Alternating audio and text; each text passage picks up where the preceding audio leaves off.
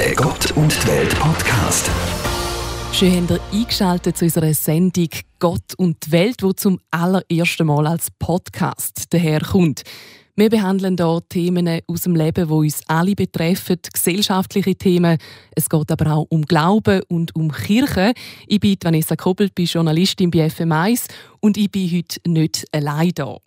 Ich bin die Ines Schaberger. Ich arbeite als Religionspädagogin im Bistum St. Gallen. Wie man vielleicht hört, bin ich aus Österreich, aber der Schocke und der Liebe wegen in die Schweiz gekommen. Und wir starten heute mit einem relativ schwierigen Thema. Wenn man die Nachrichten momentan liest, dann ist alles voll mit dem Coronavirus und etwas geht vergessen, nämlich die aktuelle Situation auf der griechischen Insel Lesbos. Dort sitzen momentan 20.000 Menschen im Flüchtlingslager Moria fest. Sie können weder aufs Festland noch können sie zurück im Bürgerkrieg. Und dazu kommt noch, dass es eigentlich nur Platz für 3000 Menschen hätte. Also die Situation die ist extrem angespannt und durch den Coronavirus wird es jetzt noch prekärer, Ines. Die Leute leben dort in Zelten oder in Containern auf engstem Raum.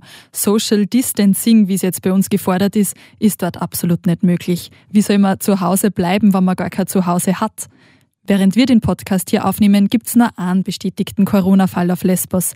Doch was, wenn sich das Virus auf der Insel weiter ausbreitet, das wäre eine Katastrophe. Ja, und genau darum, wenn wir wissen, was können wir daheim tun für die Leute, wer hilft da überhaupt und wie ist die Situation? Dazu haben wir Gesprächspartner gesucht und auch gefunden. Einer davon ist der Bastian Lehner aus St. Gallen. Er ist vom Verein Aid Hoc. Ines, kannst du kurz erklären, was macht der Verein? Gern. ATOC gibt seit dem Sommer 2016. Da ist eine Gruppe von Freunden von einem freiwilligen Einsatz in Nordgriechenland zurückgekommen und sie wollten weiter was für Menschen auf der Flucht tun. Sie leisten humanitäre Direkthilfe und sie sammeln in der Schweiz Geld und Sachspenden. Der Bastian Lehner arbeitet eigentlich in der Grabenhalle als Lichttechniker und ist bei ETOC freiwillig für Finanzen und Projektorganisation zuständig. Er war selbst schon im Flüchtlingslager Moria vor Ort, das letzte Mal vor eineinhalb Jahren, und er koordiniert jetzt alles von St. Gallen aus. Ja, und Sebastian Lehner hat ja auch immer noch Kontakt mit Leuten, die vor Ort sind. Hat er etwas gesagt? Wie groß ist das Thema Coronavirus momentan in dem Flüchtlingslager? Es ist ein ganz großes Thema, verständlicherweise. Im Flüchtlingslager Moria, da leben viele Menschen mit Vorerkrankungen, auch mit Atemwegserkrankungen. Viele sind über 65 Jahre alt, meinte der Bastian. Die hygienischen Maßnahmen da einzuhalten, ist fast unmöglich. Es gibt viel zu wenig WCs, Duschen, um sich überhaupt können regelmäßig die Hände waschen.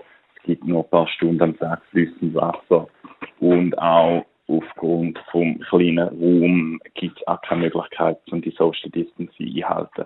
Also wir hören, es sind verschiedene Probleme, die die Leute momentan beschäftigen. Was kann denn der Verein machen, um ihnen helfen oder zum schauen, dass sich die Situation nicht noch mehr zuspitzt? Das ist aktuell sehr, sehr schwierig. Der Jonas, der Mitarbeiter von ATOC, der auf Lesbos war, der hat sich nach Athen zurückziehen müssen. Es gab nämlich Anschläge auf Flüchtende und Freiwillige. ETOC hat sich dann entschieden, mit befreundeten Organisationen eine kleine Quarantänestation mitzufinanzieren. So sollen zumindest ein paar Leute isoliert werden können, wenn sie das Coronavirus bekommen. Grundsätzlich braucht es aus meiner Sicht eine größere Lösung. Es müssen äh, die Camps möglichst schnell evakuiert werden. Ja, da, was der Bastian da sagt, das tönt logisch und auch sehr einfach. Äh, warum werden denn die Leute nicht einfach evakuiert? Er meint, dass da mehrere politische Ebenen versagt haben. Die Lage auf Moria ist ja nicht neu und die europäischen Länder haben in den vergangenen Jahren einfach zugeschaut, zugelassen, dass sie alles verschlimmert und sind weiterhin nicht bereit, Flüchtlinge aufzunehmen. Aus meiner Sicht braucht es jetzt eine gesamteuropäische Lösung, zum einerseits Griechenland entlasten und andererseits müsste vorübergehend ein großer Teil in den nächsten Tagen aufs Festland verlegt werden aber da weigert sich zurzeit der griechische Staat noch. Ines, du hast länger mit dem Bastian telefoniert. Wie hast du ihn erlebt oder wie geht er mit der ganzen Situation um? Er schwankt extrem zwischen Verzweiflung und Hoffnung, hat er mal erzählt. Es überrascht ihn immer positiv, wenn er sieht, was man mit kleinen Budgets und mit freiwilligen Arbeit eh machen kann.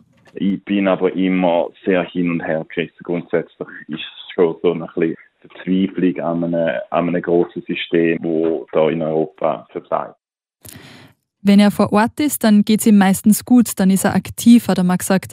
Schwierig ist es aber, wenn er zurück in die Schweiz kommt und über das nachdenkt, was er erlebt hat. Dann ist bei mir meistens der Zeitpunkt, dass das einem die ganzen Gefühle einholen und irgendwo muss man, muss man irgendwie probieren, damit umzugehen. Ja, man fühlt sich schon sehr betroffen, wenn man hört, wie die Situation in den Flüchtlingslagern ist hat denn der Bastian auch etwas dazu sagen, wie man diesen Leuten helfen kann, so als normale Person daheim? Das ist natürlich mega schwer. Er hat zwei Dinge vorgeschlagen. Das eine ist, nicht wegzuschauen, sondern sie durch seriöse Medien zu informieren, einen Zeitungsartikel zu lesen, zu recherchieren und einfach dran zu bleiben, um zu erfahren, wie die Lage vor Ort ist.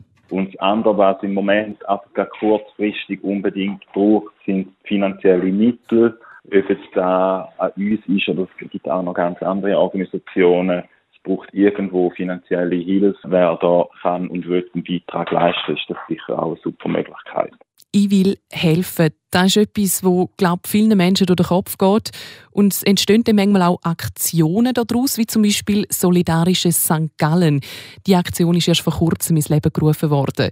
Dort können sich Leute melden, die Ideen haben, wie man den Flüchtlingen auf Griechenland und auch denen an der griechisch-türkischen Grenze könnte helfen und das Ganze ist gut angelaufen. Ines, Du hast mit Jenny Heb können reden. Sie ist für die SP auch im Stadtparlament und sie ist Mitgründerin von Solidarisches St. Gallen. Bei der Aktion Solidarisches St. Gallen gibt es verschiedene Gruppen.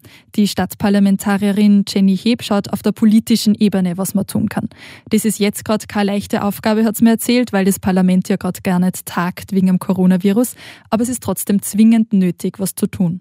Es braucht äh, mehr denn je jetzt Druck auf allen Ebenen. Und darum ist es auch wichtig, dass so viele Menschen wie möglich aktiv werden.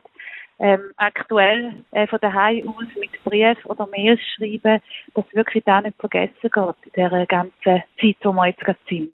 Das ist also die Botschaft von Solidarisches St. Gallen und eine, die bei dieser Aktion auch mitmacht, das ist Silvi Ulrich.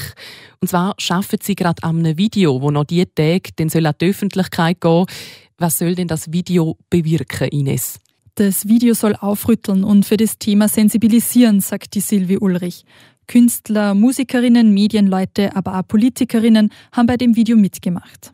Und da haben wir wirklich versucht, ein bisschen auch alle Generationen abzudecken und wirklich mal abholen, hey, was geht in euch Ihnen vor, wenn ihr hört, was da los ist? Also, wo wir gestartet haben, ist die Situation so gewesen, dass Grenzen in Griechenland geschlossen sind und türkische Grenzen geöffnet worden sind und die Leute dort eigentlich festgefahren sind.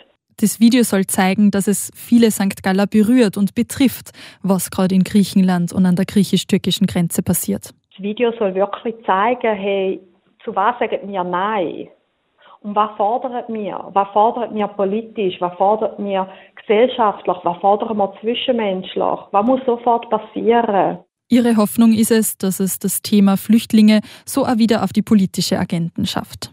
Aber schön wäre auch, wenn das äh, Video dazu anregt, dass weitere Leute sich anschliessen und sich bei uns melden und sagen, hey, ich will etwas machen, ich habe eine Idee und, und dann können wir zusammen irgendwie schauen, was wir machen können.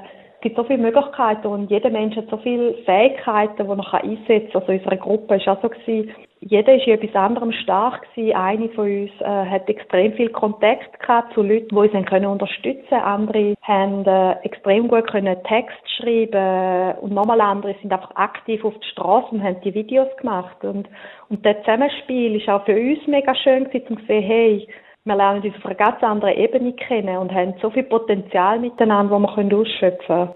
Wir hören also, es gibt Möglichkeiten für die Leute, die helfen wollen. Vielleicht die wichtigsten Punkte nochmal zusammengefasst. Nicht wegschauen, sich informieren bei seriösen Quellen, Aktionen und Projekte unterstützen, vielleicht auch Geld spenden und sich mit eigenen Ideen einbringen. Und vielleicht ist das gerade eine gute Gelegenheit, um die Corona-Krise, die uns ja mehr Zeit bringt, für etwas Gutes zu nutzen. Ines, danke vielmals für deine Recherche und deine Telefonate. Ja, gerne. Und wir melden uns dann nächste Woche zurück mit einem neuen spannenden Thema im Podcast Gott und Welt. Der Gott und Welt Podcast in Zusammenarbeit mit der katholischen und evangelischen Landeskirche von der Kanton St. Gallen und Appenzell.